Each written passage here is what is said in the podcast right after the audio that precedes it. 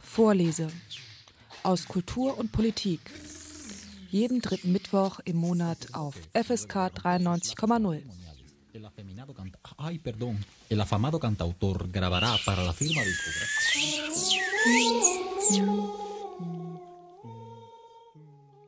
Kreischende Stimmen, lange Stillsitzen. Bei dem Gesang ist die Handlung eh nicht zu verstehen. Kinder und generell Heranwachsende sind für eines wahrscheinlich wahrlich schwierig zu begeistern. Für Opern. Kaum eine musikalische Kunstform ist zunächst so schwer zugänglich. Nun gut, wenn man eine Oper live besucht, begeistert höchstwahrscheinlich das opulente Bühnenbild. Aber eine Oper mit Kindern zu Hause hören, auf CD, ein schwieriges Unterfangen. Doch es gibt da etwas, was den Zugang für Kinder zur Oper erleichtert. Der Holzwurm der Oper erzählt, über diese CD-Reihe der Deutschen Grammophon stolpert derjenige im Platten- oder Buchladen, der auf der Suche nach den Stichworten Oper und Kinder ist. Zur Selbstdarstellung des kleinen tierischen Gesellen. Seit ungefähr 260 Jahren lebt der Holzform in den Kulissen der Oper und ist somit einer der dienstältesten Holzwürmer der Operngeschichte. Zusammen mit seiner Freundin aus dem Kostümfundus, Signora Mortadella, erzählt er auf höchst vergnügliche Art, was so alles in den diversen Opern geschieht. Ausgedacht hat sich die ganze Reihe Stefan Siegert, der heute hier in der Sendung Vorlese aus Kultur, Wissenschaft und Politik auf FSK 93,0 zu Gast ist. Stefan Siegert arbeitet als freier Autor für den Rundfunk, WDR, SWR, SR, SRF und schreibt und zeichnet Sachbücher. Als Livezeichner und Moderator bringt er an der Seite von Puppenspielern und Musikern des Hamburger Ensemble Resonanz eigene Kinderklassikprogramme auf die Bühne.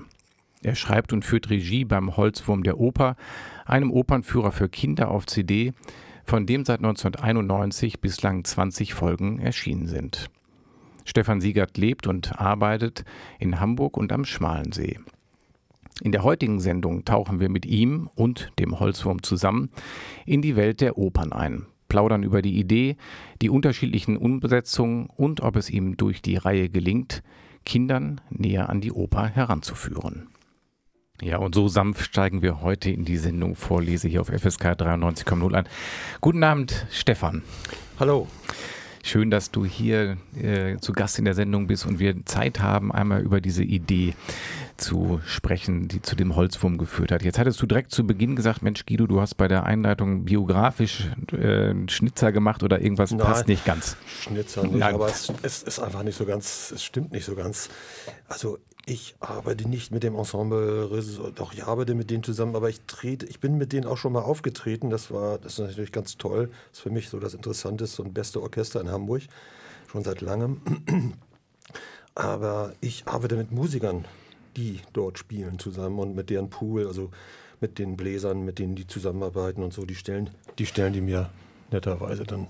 Also ich und ich arbeite mit einem von von den Stimmführern bei denen, Gregor Dirk, der richtet mir die Sachen netterweise musikalisch ein. Und insofern bin ich schon mit denen auf eine schöne Art verbandelt, aber ich kann nicht sagen, dass ich mit denen zusammen äh, auftrete oder so. Das habe ich ein paar Mal gemacht, aber eigentlich äh, das Ensemble, mit dem, die Musiker, mit denen ich arbeite, die nennen sich das Holzi-Ensemble. Mhm. Ne? Und nicht selten, oder es war schon mal so, aber selten eine Ensemble-Resonanz. Das ist dann doch wieder der Knackpunkt, wenn man Internetrecherche traut. Ja. da muss man dann doch zur Zwei-Quellen-Methode zurückgreifen. Aber wir haben es richtig gestellt, aber schön, dass du hier zu Gast bist. Der Holzwurm erklärt die Oper ist eine Reihe. Ich habe es am Anfang versucht, als ich jetzt drüber nachgedacht habe und natürlich denkt man an seine eigenen Kinder, Kinder, die einem sonst begegnen die ähm, als allererstes diesen Zugang dazu haben, also wie ich es erlebt habe, du kennst wahrscheinlich andere Kinder, haben sie diese schrillen Stimmen im Ohr und sagen, die stören sie. Hm. Ist das äh, bei Kindern wirklich so, hast du das auch so erlebt oder gibt es dann doch eigentlich nochmal auch Kinder, die sagen, nee, das ist genau meine Kunstform? Habe ich auch schon erlebt. Also macht das ja schon eine ganze Weile. Da begegnet man so verschiedensten Sorten von Kindern. Aber ich glaube, die, die das interessant finden, das ist, die sind schon in der Minderzahl. Aber ich, ich möchte dich nochmal wieder ein bisschen, also ne, mhm. verstehe mich richtig, ein bisschen korrigieren. Der Holz von der Oper, der, der erklärt die Opern nicht. Und das ist mir auch ganz wichtig. Da kommen wir sozusagen auch der Sache ganz gut auf die Schliche. Mhm. Er erzählt die. Richtig, das habe ich selbst ja auch vorgestellt. Das ist genau das, ja. was Kinder überhaupt nicht mögen, was erklärt zu kriegen. Mhm. Finde ich auch, kann ich heute noch nicht ab, ne? wenn ich was erklärt kriege von meiner Frau zum Beispiel. Dann werde ich sofort fuchsteufelswild. Mhm. Da kann ich gar nicht ab. Aber wenn mir jemand was erzählt und das dann auch noch so tut, dass ich dabei was mitkriege, dass, erstmal, dass es lustig ist und spannend ist. Und das sind eben Opern, die Handlung der Oper sehr oft. Und wenn das dann auch noch lustig erzählt wird von zwei Leuten, die sich noch ein bisschen streiten dabei und so, dann kriegt man das auf eine Weise mit, die ein bisschen kurzweiliger ist. Mhm. Bevor wir gleich einsteigen, wir, ist natürlich jetzt spannend, sofort die Stimmen aufzugreifen, die wir am Anfang gehört haben, ist bei mir immer wichtig, ist, oder ist mir in der Sendung immer wichtig, nochmal kurz zum biografischen Zugang herzustellen, wie die Menschen, die hier zu Gast in der Sendung sind, zu dem Thema gekommen sind.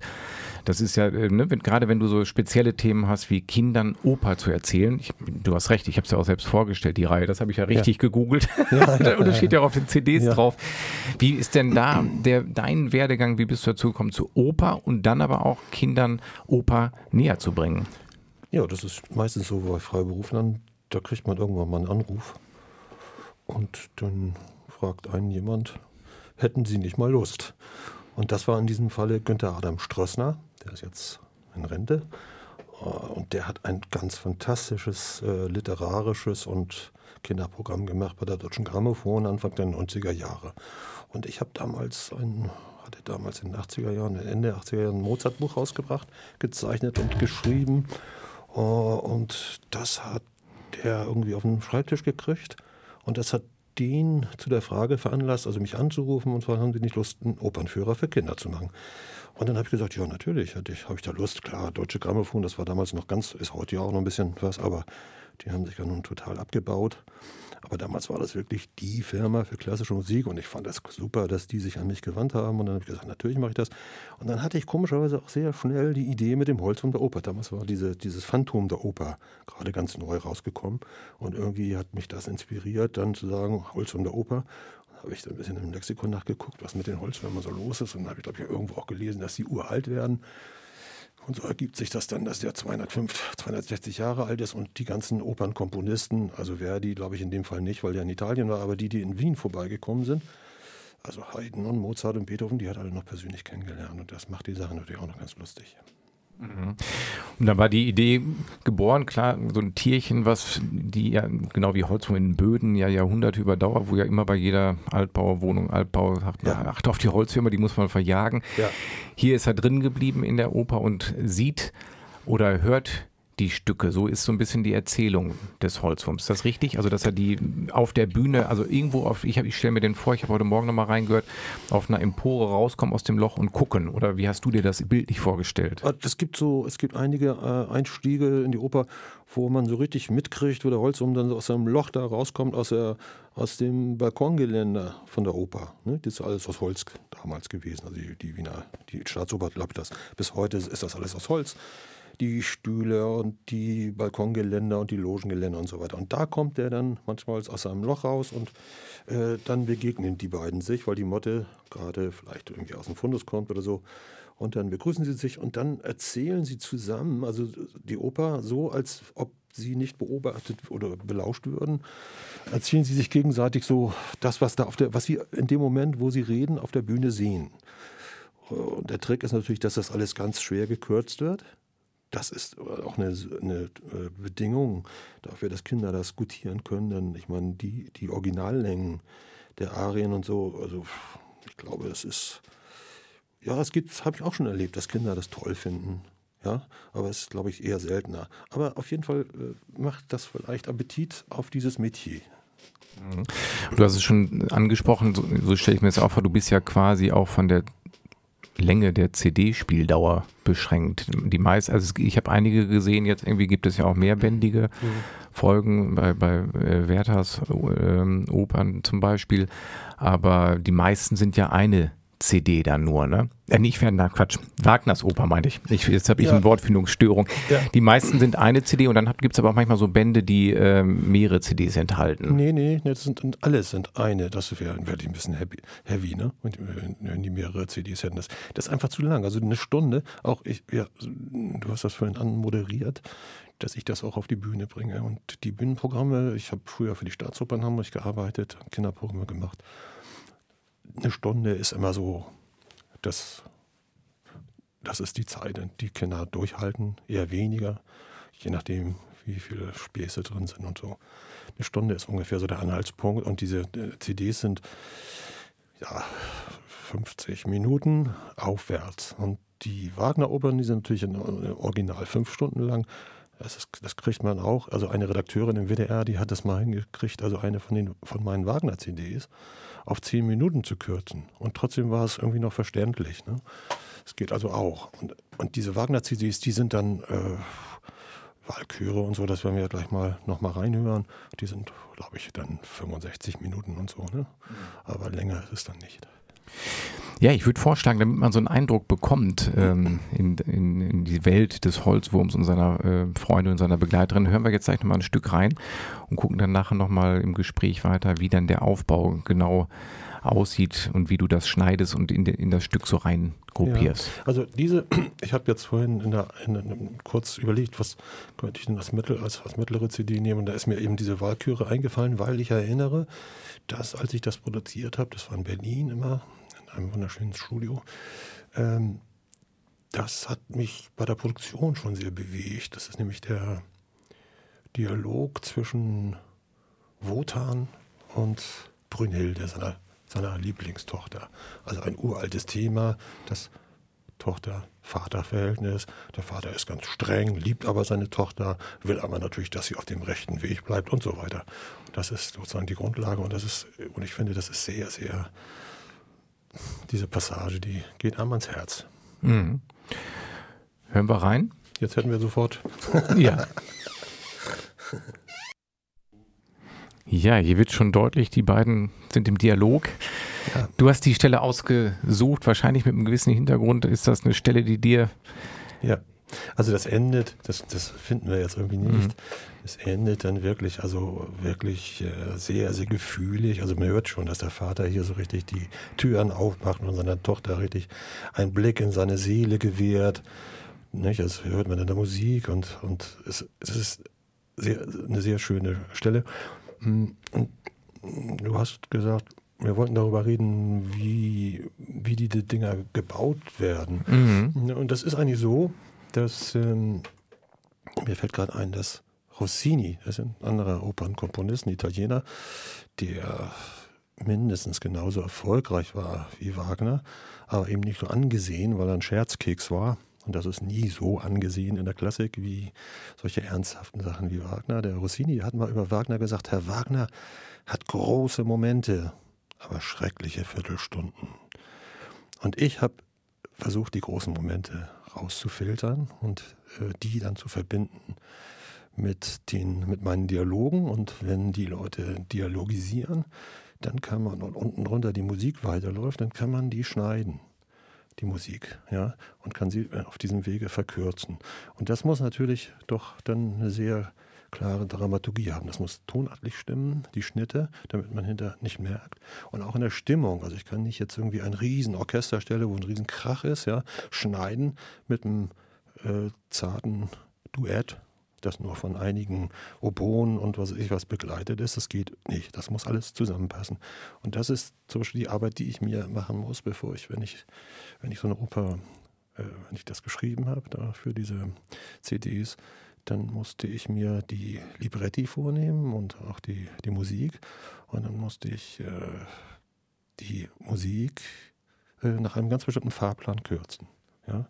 Also riesige Teile rausnehmen und dann eben dafür sorgen, dass wenn Dialog eine Stelle hat, wo der, der führt dann auf eine bestimmte Stelle hin, wie hier eben, auf diese Wunderstelle mit den Verträgen. Das wird dann kurz eben angetextet und dann sagt der Verträge binden mich und so weiter. Und dann wissen die Kinder ziemlich genau, darum geht es in der Musik. Ja? Und diese Verbindung von Musik und Text, das ist ja somit das Wichtigste in der Oper. Ich finde, das kriegen die ganz gut mit. Und sie kriegen, kriegen aber eben auch gut mit, um was es in der Oper sich inhaltlich dreht. Denn diese Opern haben ja immer irgendwie eine Aussage. Es geht nicht nur um die Liebe, sondern es geht eben hier auch um das Funktionieren dieser, dieser kapitalistischen Gesellschaft bei Wagner. Ne?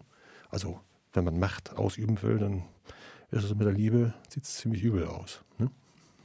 Aber da hast du das schon angesprochen, dass ähm, bei dem Eindampfen, Zurechtschneiden der Oper musst du natürlich darauf achten, auch dass die Handlung ja in, in weiten Teilen dann noch drin ist und ja. einen Faden ergibt. Ja, das unbedingt. Also klar, das muss, das muss, äh, das muss den Kindern ganz plausibel sein. Also was, das finde ich eben, das finde ich das Wichtige auch da, oder das, das motiviert, hat mich auch motiviert für Kinder, solche Opern zu erzählen. Äh, dass diese Opern oft nicht nur der Wagner, der aber besonders, der hat ja sehr viel Märchen und Sagen und so ver verarbeitet in seinen Opern. Das ist ja genau der Stoff, den Kinder gut finden. Und äh, im Siegfried kommt dann der Drache vor und äh, kämpft dann mit dem Drachen. Das sind, das sind Märchenthemen, finden Kinder natürlich toll. Und das wird auch in der Oper musikalisch sehr schön dargestellt. Also wie der, wie der Drache dann so mit, der, mit so einem tiefen Blechbläsern so, und man hört ihn also richtig so in den, in den in den Tuben und was da so alles und tiefen Posaunen und so. Und dann fragt der, fragt der Siegfried ihn, was machst du da? Und dann sagt er, ich besitze. Ne? Er liegt also auf den Riesenschatz und so. Das sind alles Bilder, die Kinder sofort verstehen. Ja? Und das finde ich, das, das, man muss das einfach nur rausholen, diese schönen Bilder, die da drin sind. Das sind fast in jeder Oper drin. Opern sind nicht abstrakt, sondern immer sind immer opulente Handlungen oder dramatische Handlungen oder so, die man gut erzählen kann. Ich muss einfach immer nur kürzen und die Höhepunkte, die großen Momente rausholen. Und es gelingt ja, wenn, also soweit ich es jetzt reingehört habe, jetzt hier und auch in, in Vorbereitung zu der Sendung, ja mit ganz wenigen Stilelementen ist die Oper selbst. Am Anfang ist immer noch mal so ein Rascheln, was man im, im Opernbesuch hat vom Publikum, also ja. so ein kleines Murmeln. Mhm. Und dann sind es eigentlich nur die ruhigen Erzählstimmen der beiden. Alles andere ist ja weggelassen. Es gibt keine zusätzlichen Klangelemente, keine zusätzlichen Bum, Bam und was nee, weiß selten, ich was. Selten ist. Es, man hört manchmal auch die, also es gibt eine Oper irgendwo, wo wir, wo wir also die, die Motte auch deren, deren Flügelgeräusch äh, hören lassen. Da hat er, glaube ich, was ist denn das? So ein, so ein, so ein Ding mit Batterie oder so, so ein Propeller. Ach so, so, also so, so ein moderner Fächer quasi für ja, die Oper. ja, genau. und, da, und da haben wir dann irgendwie einen Strohhalm dran gehalten, sodass man dieses Ding hat. Und das hörte sich wirklich an wie, wie Flügel. Hat Spaß gemacht, sowas zu basteln. Ne? Mhm. Aber ansonsten haben wir das wirklich mit ganz minimalen Mitteln. Also die beiden, die beiden äh, Sprecher, die saßen genauso im Studio wie wir jetzt hier. Und wir saßen hier an der Scheibe. Der Produzent oft auch und der, der Techniker Martin Freitag und ich, dann haben es aufgenommen dann, und dann sind die alle, sind die alle abgereist. Und dann waren Martin und ich im Studio und haben wir zwei, drei Tage von früh bis spät gesessen und haben das Material, äh, was davor lag, also die, die Dialoge mit der Musik zusammengeschnitten. Die Musik musste ja eben auch gekürzt werden. Mhm. Und das haben wir auch, glaube ich, immer parallel gemacht. Also nicht erst die Musik geschnitten und dann die Sprache, sondern die Sprache sozusagen in, in einen Take gebracht und dann die Musik drunter geschnitten. Ne? Mhm. So. Also so eine, genau mit zwei Spuren dann, dann übereinander genau, genau. gelegt. Und das ist ja der, der Klassiker, dass das dann, du hast es schon eben angedeutet, die Musik läuft ja oft, ich weiß jetzt nicht, ob immer im Hintergrund mit, wenn nee, die beiden nicht, sich unterhalten. Nee, das ist auch manchmal ganz, fast ganz rausgeblendet, ne? Es gibt auch Stellen, wo die eben besonders wichtig sind, wo die Kinder sich das auch ganz besonders merken sollen, wo die, wo die ohne Musik reden. Und es gibt eben auch längere Stellen, wo nur die Musik zu hören ist, das ist natürlich auch wichtig. Aber die ist, äh, das habe ich, das, hat, das hält sich in Grenzen. Und ich habe eine der Kritiken, die ich habe, die durchweg ziemlich schön sind und ermutigend sind, hm, da mault der Kollege von der Zeit oder wer das war, dann doch auch, dass die Musik manchmal ein bisschen zu kurz kommt. Aber ich finde, dass man Kindern da nicht zu viel zumuten darf. Es soll sozusagen so eine Art Appetizer sein. Mhm. Ja? Genau, Lust auf mehr machen sozusagen. Ja. Genau, was, ja, das ist ja auch durchaus überlegt, sag ich mal. Ne? Also weil genau, ja. du, du, sonst kannst du dir die Oper ja auch selbst mit dem Kind holen. Es gibt ja auch dann darüber hinaus auch einen Markt für klassische Musik, für Kinder, noch andere Formate, mhm. wo du dann ja auch zugreifen kannst, wo Musik dann oft nochmal einen größeren Stellenwert hat. Mich würde jetzt nochmal interessieren, ähm, wahrscheinlich ist es aber auch dann irgendwie einfach der Zufall gewesen, aber du hast ja in, im deutschsprachigen Raum dann eine Riesenauswahl an Sprecher und Sprecherinnen.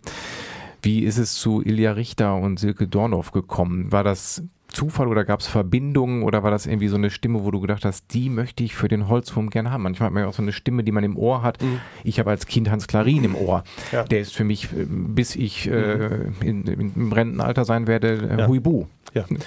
Ja, das war damals so, dass Ilja zu der Zeit, als ich damit anfing, diese CDs zu machen, das war in den Anfang 90er Jahren, 1990er Jahre, da synchronisierte der immer so äh, Animationsfilme.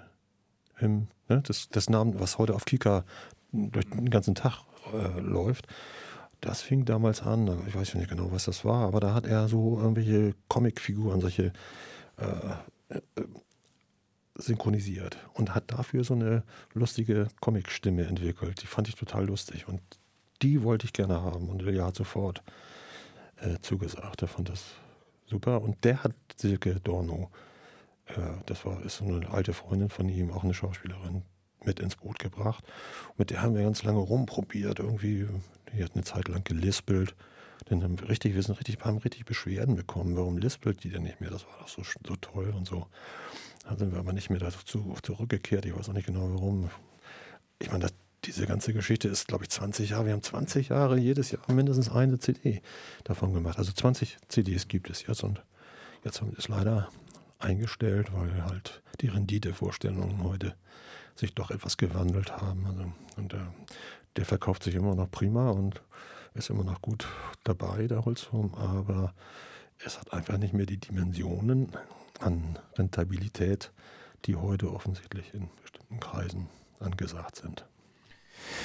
Gut, das zieht sich leider wie ein roter Faden durch meine Sendungen auch, dass man mhm. immer wieder Leute hat, die eigentlich Sachen machen, wo man sagt, Mensch, das gehört doch zur Kultur dazu und dann ja. fehlen die Gelder und was weiß ich was. Das, mhm. das ist ein anderes Thema, das ärgert mich immer in so einem reichen Land, dass man dann über solche Bedarfe spricht. Du hattest, da habe ich dann dann doch richtig gegoogelt, dass es das seit 1991 gab und 20 mhm. Folgen erschienen sind. Genau, du blickst quasi ja parallel, das immer, finde ich immer spannend bei sowas, während so eine Sendereihe über 20, 30 Jahre läuft, wenn ich jetzt richtig rechne, ja fast 30 mhm. Jahre, fast 30 Jahre.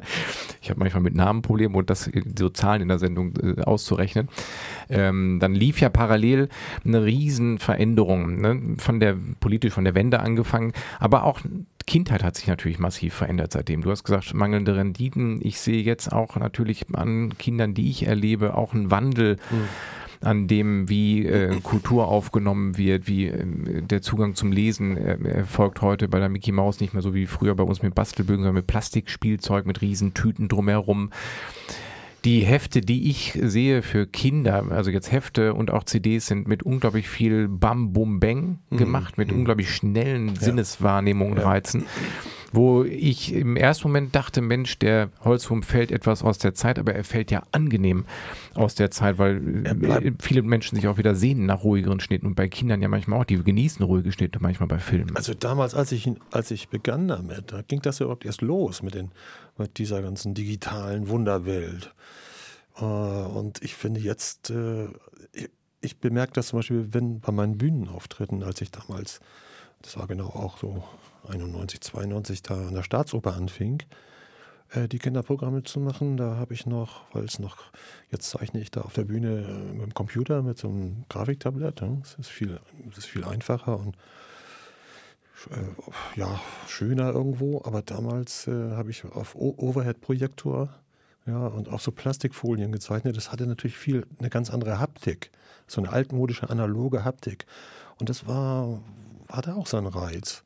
Und ich merke heute, die Kinder sind durch diese ganzen Apps und durch diese ganzen Computerspiele, die das gibt, die ich gar nicht negativ äh, sehe, das sind teilweise ja sehr, sehr tolle Sachen und so, äh, an ein Tempo gewohnt und an eine Reizschwelle, ja, wo ich sagen würde, da, da kommt der Holzwurm gar nicht mehr mit. Der Holzwurm ist heute auch schon wieder so ein bisschen etwas altertümlich in seinem Tempo. Ich für mich war das damals unheimlich wichtig, Tempo zu machen und durch die Stimme von Ilja so ein bisschen auch was Komisches und so Gleitfähigkeit hinzukriegen.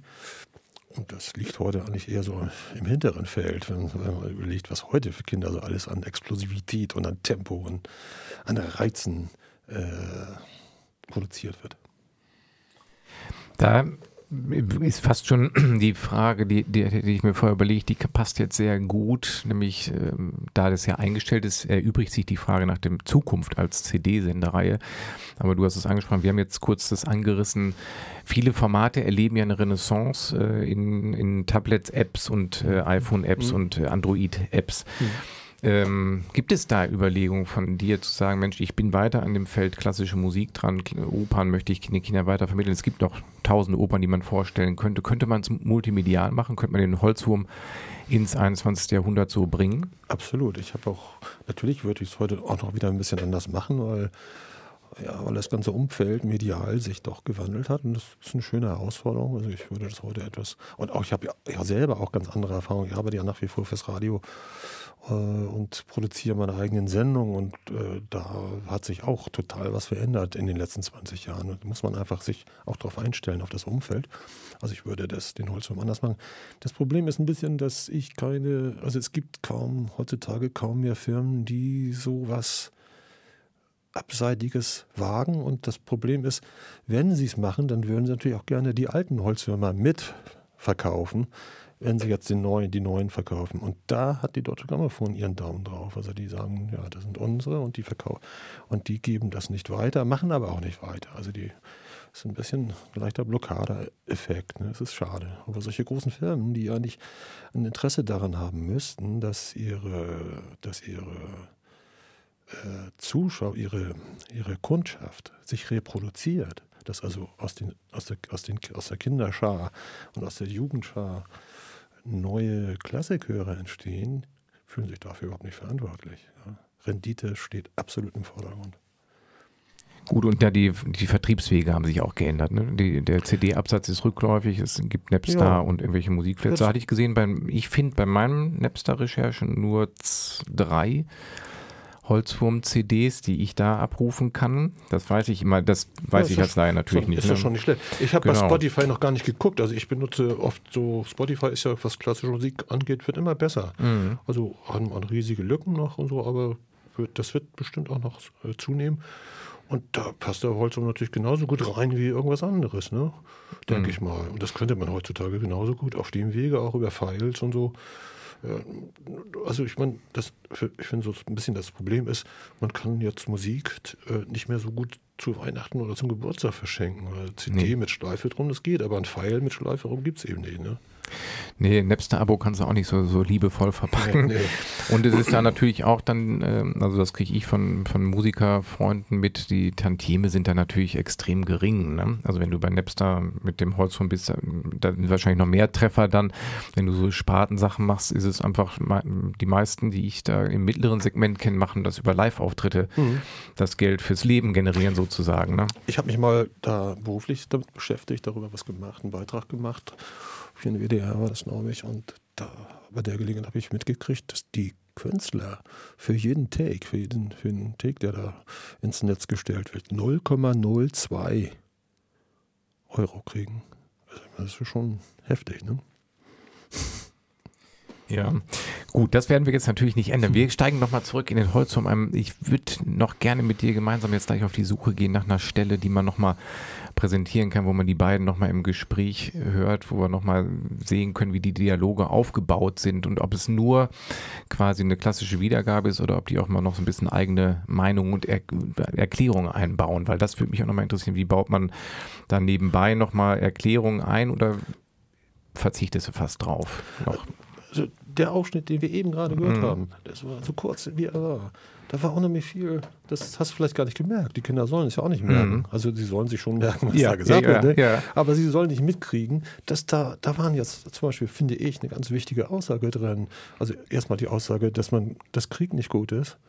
Und dass das nie eine Lösungsmöglichkeit mhm. ist, Krieg, sondern Krieg ist das Problem das ganz große Problem der Menschheit, das wir gerade im Moment lösen müssen. Sonst ist vorbei mit uns. Das haben die meisten Menschen noch gar nicht erkannt. Ja, und hier ist 1991, glaube ich, ich weiß nicht, Mitte der, der 2000, weiß nicht, wann die, wann die rausgekommen ist, mhm. äh, erzähle ich den Kindern, dass Krieg was Verderbliches, was Schlimmes ist. Und ich erzähle ihnen auch, dass äh, wenn man, äh, also der Wotan sagt, wenn man eben die Macht hat, ne? it's lonely at the top, Randy Newman, äh, dass dann mit der Liebe vorbei ist. Ne? Man mhm. muss auf die Liebe verzichten. Wenn man Mafia-Boss ist, dann ist die Liebe wirklich nur noch ein Klotz am Bein. Mhm. Ja, gut, wir, wir suchen nochmal eine Stelle raus, wo wir einsteigen können. Und, äh wir wollten da jetzt eigentlich mit dem Don Giovanni dann aufhören. Ach so, nee, wir können aber gerne noch zwischendurch nochmal einmal reinhören, dass man nochmal äh, wieder die beiden im, im Ohr hat, so, ja, weil sonst ja. hört man uns jetzt so lange. Mhm. Ich finde es ganz gut, wenn man jetzt ja. noch einmal die beiden hört und nochmal den Aufbau in die CD einsteigt, dass man zwischendurch immer merkt, ah ja, es ging um den Holzwurm, äh, wo die beiden drüber sprechen. Ja, dann wollen wir dann nochmal den Wagner machen? Ja, da gucken wir jetzt rein. Wunderbar. Ja, wir sind ja mitten drin Apocalypse Now. Ja, genau. Also das ist eine äh, tolle Stelle, der, ähm, weil ich finde, daran wird nochmal viel deutlicher. Also mhm. sie nehmen am Anfang die Kinder nochmal wieder mit in den dritten Akt rein. Du hattest eben schon gesagt, Baby im Bauch. Es ist so ein bisschen kind, kindlich erklärt, was da geschieht. Was ich aber entscheidend finde, wo ich auch gleich nochmal mit dir näher drüber sprechen möchte. Ich finde es äh, eine Sprache, die die Kinder dennoch ernst nimmt. Ich habe so ein paar Theaterstücke gesehen, jetzt hier in Hamburg im Ernst-Deutsch-Theater, wo ich da saß und dachte, nee, da werden die Kinder nur verarscht, weil äh, krampfhaft versucht wird, Witze auf die Neuzeit zu übertragen. Das ist es ja nicht, sondern das ist einfach nur schwere Kost in Kindersprache ohne Albernheiten erklärt. Oder sie, ist das eine falsche Wahrnehmung? Schwere Kost in Kindersprache ohne Albernheiten. Ja, manchmal auch mit Albernheiten. Ich, ja, ich finde, albern darf man sein. Albernheiten ja. finde ich mm. toll. Wenn sie gut sind, ist doch klasse. Albern. Was habe ich denn noch nicht gerade erlebt, dass er total albern war? ja, da komme ich jetzt nicht drauf ich war noch nicht gerade irgendwo im Theater oder so. Das, achso, äh, Anna Karenina im Schauspielhaus. Mhm. Nur albern, aber herrlich. Mhm. Ja, nein, das, äh, das, das, jetzt wollte ich nicht so anti-humoristisch klingen, mhm. verstehe mich nicht falsch, aber es, ich hatte so ein paar Stücke, wo, ja, wie soll ich das beschreiben, wurde so verkrampft auf die Neuzeit übertragen und ähm, ja. das, das, das finde ich dann manchmal anstrengend, wenn man, wenn ja. es so kippt, die, ich dann da sitze und denke, nimmt man die Kinder noch ernst, das nimmt die Kinder ja ernst, Humor nimmt ja Kinder ernst und wenn man ja. äh, witzig ist und humorvoll. Ja, das ist mir selbst ja auch ernst. Also ich, es ist mir sehr ernst, also meinen Mitmenschen zu erklären, meinen Mitmenschen zu erklären, dass Krieg Mist ist. Mhm. Zum Beispiel und dass die Liebe was Schönes ist, was sehr Menschliches und so weiter. Ne? Mhm. Und ich glaube, das ist so mein, mein, Haupt, mein, mein, mein Hauptansatz. Und von daher da ergibt sich alles andere. Also weil es mir so wichtig ist, würde ich darüber nicht so abgehoben reden wollen mhm. ja, oder Vorträge halten oder so, sondern ich glaube, ich mache das so, wie es mir selber ist damit. Mhm. Und es ist mir eben ernst. Dafür ist die Stelle ja auch ganz gut, weil sie dann nochmal beschreiben, wie Wagner zu kriegerischen Auseinandersetzungen stand, wie, wo er politisch zu verorten ist. Und es deutet sich auch an, dass er auch Klippen hat als ähm, Genie in Anführungszeichen. Klippen hat, die instrumentalisiert wurden später ja auch. Also genau, da, da dachte ich auch, das ist natürlich eine Geradwanderung ich kann mir vorstellen, man sitzt lange daran, ohne zu sagen, mit dem Daumen, mit Zeigefinger zu sagen, boah, böse und der Krieg, sondern sie machen es ja sehr unaufgeregt, die beiden, anhand der Fakten. Die Kriege, die es damals gegeben hat, beleuchten sie, werfen sie so ein Schlaglicht auf Wagners ja, Leben und Einstellung. Das war jetzt irgendwie ein gutes Beispiel dafür, wie, wie ich dann so anhand von Wagner auch noch ein bisschen Geschichte erzähle. 48er Revolution, wo er auf den Barrikaden gekämpft hat, wo er auf eigene Kosten Bomben hat herstellen lassen. Also Wagner war ein Terrorist, ja, aber für die bessere Welt, ja, kein Kopfabschneider. Das ist, das finde, das war, das war jetzt ein gutes Beispiel. Oder er ist sein Leben lang Anarchist geblieben. Er war noch der alte Wagner, ist mit seiner Frau durch Venedig gegondelt und hat seiner Frau gesagt, äh, mit dem Blick auf diese ganzen reichen Paläste da, das ist der Ursprung, äh, die Macht hier, das ist der Ursprung des Elends der Welt. Ne? Der alte Wagner noch, also diese ganzen Geschichten, dass er sich mit den Preußen eingelassen hat und dass er den 71er Krieg befürwortet hat, also zumindest auf der Oberfläche mitgemacht hat. Das war in meinen Augen eigentlich doch eher Taktik. Er hat alles für sein Werk getan, um das durchzusetzen, um Bayreuth durchzusetzen. Und das hat er dann ja auch geschafft. Ja, wir haben bei den 20 Opern, die es gibt als CD-Reihe, jetzt haben wir Wagner gerade nochmal angesprochen, gab es davon, war, war das in deiner Hand, die Auswahl zu treffen? Ja, Ging es nach persönlichem absolut. Gusto auch? Ja. Oder? Bis vielleicht auf eine einzige Ausnahme, Hänsel und Gretel. Die hat Günther Adam Stressner total geschätzt, die Oper. Ich finde sie eigentlich gerade, weil sie immer so als Kind, als die Kinderoper angesehen wird. Ja, komischerweise das ist die Oper, wo jemand, der im Zusammenhang mit Kindern immer sofort drauf kommt. Ja, Zauberflöte wird als ja, Kinderoper. Die Zauberflöte würde ich auch Entführung mal auch. Mhm. Ja, ist überhaupt keine Kinderoper, finde ich, die Entführung. Ja, aus bestimmten Gründen. Äh, und ähm, Hänsel und Gretel, das, das hätte ich wahrscheinlich gar nicht gemacht. Aber Günter Adam Schlössner wollte das und dann habe ich es doch auch gerne gemacht und habe auf diesem Wege diese Oper nochmal kennengelernt, die ich überhaupt nicht kannte. Mhm. Ja, eben, genau, man entdeckt dann wahrscheinlich auch Neuigkeiten. Ja. Es gibt ja auch noch unglaublich viel Potenzial, unglaublich viel Material, um da wirklich mit weiterzumachen. Ne? Ähm, jetzt haben wir eben schon mal, ja. Also, um, um das Ganze nochmal mhm. umzudrehen, umgekehrt war es eben oft so, dass die Firma gesagt hat, oh, Wagner für Kinder, das geht doch überhaupt nicht. Ja, ja und stimmt. diese Wagner-Box, ja. die dann entstanden ist, die vier die vier Opern des, des Ring, ja, die, die, die ich ja gemacht habe. Und es gab dann, gibt eine Wagner-Box, ja. Ich glaube, die hat sich ziemlich gut verkauft. Ja. Und der Siegfried und die Walküre und so hat sich gut verkauft. Und das ist, wie, wie wir eben gerade gehört haben, ja, lässt sich für Kinder auch gut erzählen. Mhm. Ja. Und die Musik geht auch durch. Also Rossini wäre begeistert gewesen von, Ja, nee, genau. Also ich erlebe das ja auch. Du kannst, also es nimmt ja auch mit, weil Stimmung, also die klassische Musik, dafür liebe ich sie auch, weil ich bin kein ausgewiesener Fachmann, wie man deutlich merkt, immer zwischendurch. Ja, ähm, es ist ein emotionaler Zugang und ich finde, du hast halt Musik ja generell, da muss man vorsichtig sein, aber Opern oder klassische Musik hat auch unglaubliche Möglichkeiten Gefühle auszudrücken, Stimmung auszudrücken. Das interpretieren die beiden ja manchmal auch, dass sie sagen, oh, hupsa, jetzt wird's aber nochmal, ich höre den Krieg, hat sie, glaube ich, eben auch gesagt, nochmal mhm. durch, so, ja, ne? Also es ist ja, ja dann schon ein Stilmittel, wo du das auch merkst. Ja, es ist kein Zufall, dass, dass Oliver Stone das dann für seinen Apokalypse Now da, glaube ich, ne, war das? Für, dieser, als Filmmusik. Dieser, dieser Vietnam-Film, mhm. ne, wenn, die, wenn die Helis da, die ja. Kampfhubschrauber da aufkreuzen. Das passt natürlich super gut dazu dann. Ne? Ja, ich, der hieß anders, aber ich komme da gerade auch nicht drauf, genau. Also das weiß ich, ja. Aber ich weiß, dass ähm, an die Filmsequenz kann ich mich erinnern. Was ich da natürlich ähm, mich frage, warum ist es dann bei den Opern stehen geblieben ist. Klassik, richtige Klassikstücke den Kindern nahezubringen, war das mal eine Idee von dir? Ist wahrscheinlich aber auch schwieriger zu erzählen, weil so eine Handlung, außer vielleicht jetzt bei der mhm, genau. Moldau, da ist es ja. einfach, ne? Ja, ja. Äh, in Anführungszeichen, aber ist wahrscheinlich sonst schwieriger, da eine Geschichte zu zählen. Da muss man sich selbst was ausdenken. Habe ich auch äh, drüber nachgedacht und darum rumgebastelt. Aber das ist viel schwieriger, finde ich. Also Kindern eine Symphonie zu erklären oder zu erzählen, super schwer. Mhm. Würde ich jetzt auch nicht so unbedingt schaffen. Also das muss man irgendwie auf anderen, auf anderen Wegen machen. Also das ist ja das, was ich jetzt auch, ich, wenn ich über Musik schreibe, permanent mache, dass ich den Leuten äh, absolute Musik, also Instrumentalmusik versuche irgendwie zu erklären. Und das macht man meistens auch über Inhalte, die da meistens von den Komponisten aus gesehen gar nicht drin sind. Ne? Musik ist Form. Mhm. Aber die Inhalte, die, die man sich dann dazu einbildet oder so, die erleichtern dann das Verständnis für die Form. Mhm.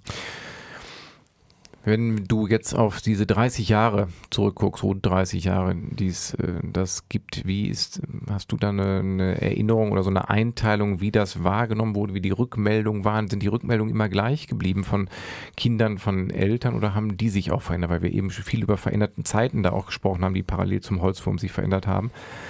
Gab es auch sowas? Also jetzt nicht nur reine Absatzzahlen, sondern auch die Art und Weise qualitativ der Rückmeldungen, die kamen? Dazu habe ich zu wenig kontinuierliche Rückmeldungen gehabt. Das war zu irgendwie zu punktuell. Ähm, und jetzt gibt es eigentlich, jetzt sind die ja praktisch für den Markt sind die ja scheintot, die Sachen. Ich meine, die verkaufen sich immer noch gut und ich habe das Gefühl, dass der auch immer noch gerne gehört wird oder von Eltern äh, verwendet wird, um ihre Kinder an Bildungsinhalte, sowas auch noch gibt, gibt es ja auch immer noch, ähm, an Bildungsinhalte ranzuführen. Aber jetzt äh, gibt es natürlich keine Kritiken mehr, keine Zeitungs- oder kein, kein, kein Echo, keine Resonanz mehr in den Medien und so. Von daher gibt es jetzt eigentlich gar keine Möglichkeit für mich mehr so die, äh, die Wirkung zu testen. Nee, wahrscheinlich, ja. Also höchstens, wenn man so einen Blog hätte. Jetzt irgendwie Ja. einen Holzwurm-Blog, Ja, ja. wo Leute sich dann interaktiv einbringen können. so. Ne? Aber das ist, wie, wie du schon sagst, die, die Reihe ruht jetzt, sie verkauft sich natürlich trotzdem weiter. Ähm, deshalb ist wahrscheinlich jetzt nicht gerade so das allererste, über einen Blog dann nachzudenken. So. Und auf meiner Homepage zum Beispiel habe ich die, habe ich die, die da stelle ich den Holzum auch vor. Und da gibt es die Möglichkeit von Kommentaren, aber das gibt es gar nicht. Also ich arbeite bisher auch noch nicht mit sozialen Medien und Facebook ist mir zutiefst verdächtig. Also mit denen mache ich nicht gerne, zu, mit denen nichts zu tun haben. Eigentlich, vielleicht muss ich es nochmal machen, um jetzt meine Sachen ein bisschen besser in, in Umlauf zu bringen. Hm, Also von daher, da habe ich auch kein, kein Echo, obwohl man da irgendwie auch sehr schön den Holzwurm so mitkriegen kann. Da habe ich auch zwei Ausschnitte und so und Pressekritiken und so. Da kriegt man einen guten Eindruck. Hätte man auf meine Seite gehen sollen. War ich Ähm, drauf. ja? Ja, Okay. versprochen. Ich habe aber nicht, mir, mir, mir, mir nicht alles angeguckt. Das, das gestehe ich ein, aber ich habe es mir angeguckt. Genau, weil ich mir die Zeichnung auch angucken wollte, weil das wäre jetzt mal, ich musste mir eine Sache jetzt noch merken, die ich, mit, die ich noch fragen wollte, aber jetzt habe ich die Zeichnung gerade selbst ins Ge Gespräch gebracht. Du bist Illustrator und Zeichner oder wie man es nennt oder Ich war lange Karikaturist, politischer Karikaturist in den, in den 70er und 80er Jahren. Ähm, also Agitator, ne, Propagandist. Und habe natürlich, weil das eben auch zum Metier gehört, also dann immer auch Kinderbücher illustriert und solche Sachen gemacht. Habe ich immer sehr gern gemacht. Besonders als mein Sohn so klein war, dann habe ich ziemlich viel auch für ihn und über ihn gemacht. Das ergibt sich dann so aus, den, aus, der, aus der Elternschaft sozusagen. Ne? genau deshalb auch die Frage, die Cover und den Holzwurm selbst, sind das deine Ja. Ideen? Alles? Ja, ja. Das habe ich alles selbst gemacht. Also ich habe ich hab 1990, äh, als für mich so gewisse Veränderungen in meinem Besu- Berufsleben eingetreten waren, habe ich das politische Zeichnen aufgegeben, weil, das, weil mir das Publikum abhanden gekommen ist und habe dann eigentlich mh, hauptsächlich nur noch in dem Sektor weitergezeichnet. Mhm. Also für meine, für die Cover von den, von den, äh, von den CDs und Günter Adam hat mir dann auch für andere Sachen, für andere CDs, also ich habe auch die Covers gemacht von einer wahnsinnig schönen äh, Nibelungen, äh, literarischen Nibelungen-Geschichte. Fühmann oder so. Irgendjemand hat, das, hat das mal sehr schön für Kinder erzählt. Ja. Da habe ich dann auch die, die Cover-Illustrationen gemacht. Und ich mache es bis heute eben auf der Bühne. Ich zeichne bis heute auf der Bühne für die Kinder live, mit, den, mit der Live-Musik zusammen und mit dem Puppenspieler zusammen. Äh, Und da bringe ich natürlich auch eine ganze Menge Comics mit rein, die schon fertig sind. Und da, da werde ich, da bin ich dann auch immer etwas op opulenter und mache mal einen Sternenhimmel mit einem Wald unten drunter und Nebel und was weiß ich. Ja, der Wald steht still und schweiget. Ja.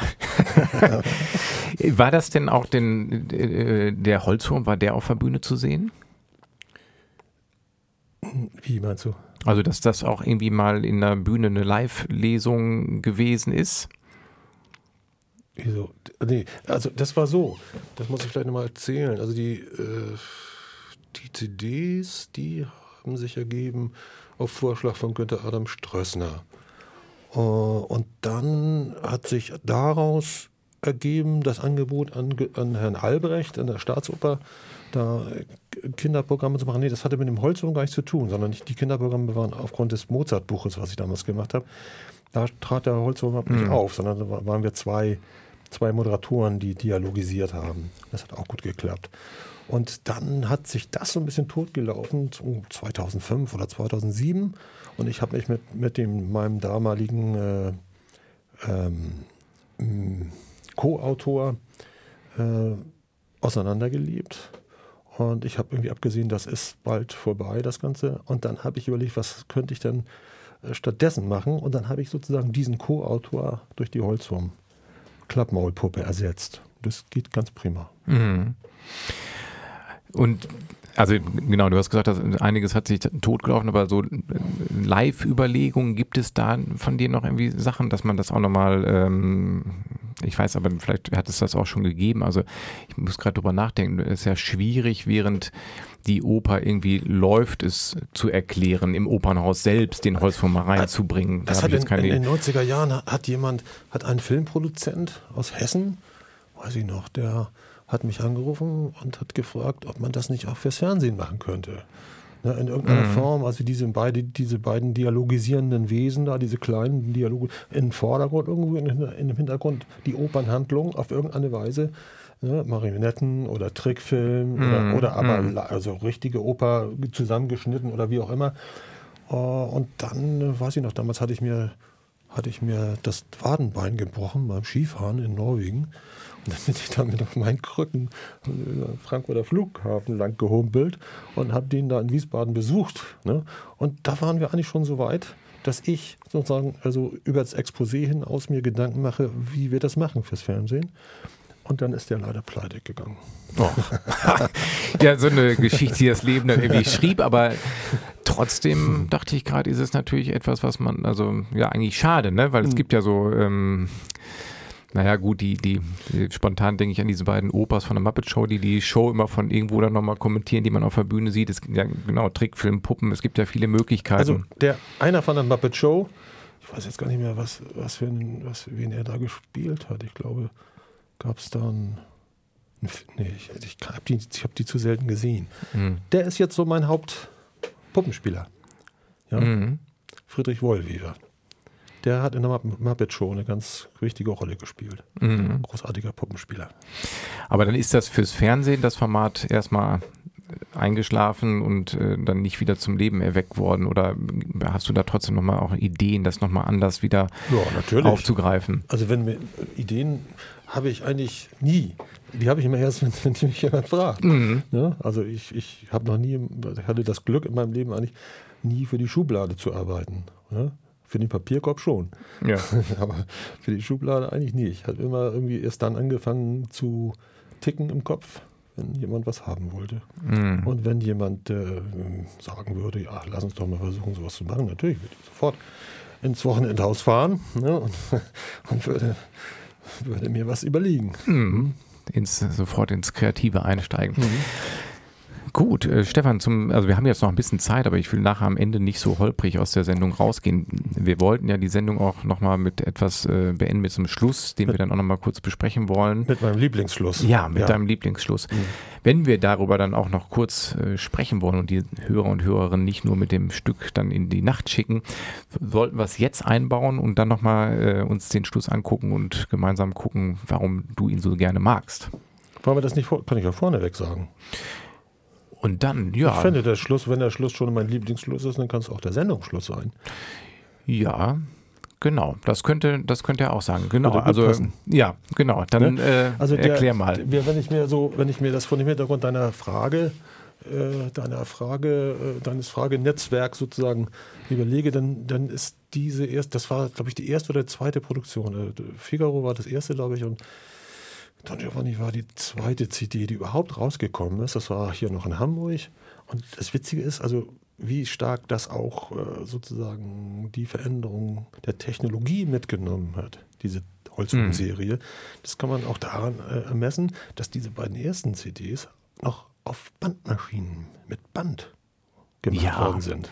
Mensch, gut, dass du das noch einbringst. Das habe ich völlig vergessen. Das ja. hätte mich jetzt nachher. Also heute, ja, heute genau. arbeiten wir alle auf Computer. Ich, mhm. ich arbeite bei den Rundfunksendungen mit Pro Tools und schneide meine, meine O-Töne selber. Alles auf dem Computer geht wunderbar viel ein. Und damals haben das speziell ausgebildete Techniker mit einer Schere und mit Klebe noch auf Band mit, mit, mit Bändern gemacht. Ja. Mhm damals und dann wurden die, dieses Zusammenspielen von Musik und äh, Dialog, das war super kompliziert, weil dann zwei, zwei Bänder liefen und ne, die dann mhm. koordiniert mhm. werden mussten und ja. auf den dritten aufgenommen werden und so weiter. Also insofern ist das schon irgendwie, hat, hat diese Serie auf die Veränderung der, Technik, der, der technischen Welt, die Revolutionierung der Welt mitge mitgemacht.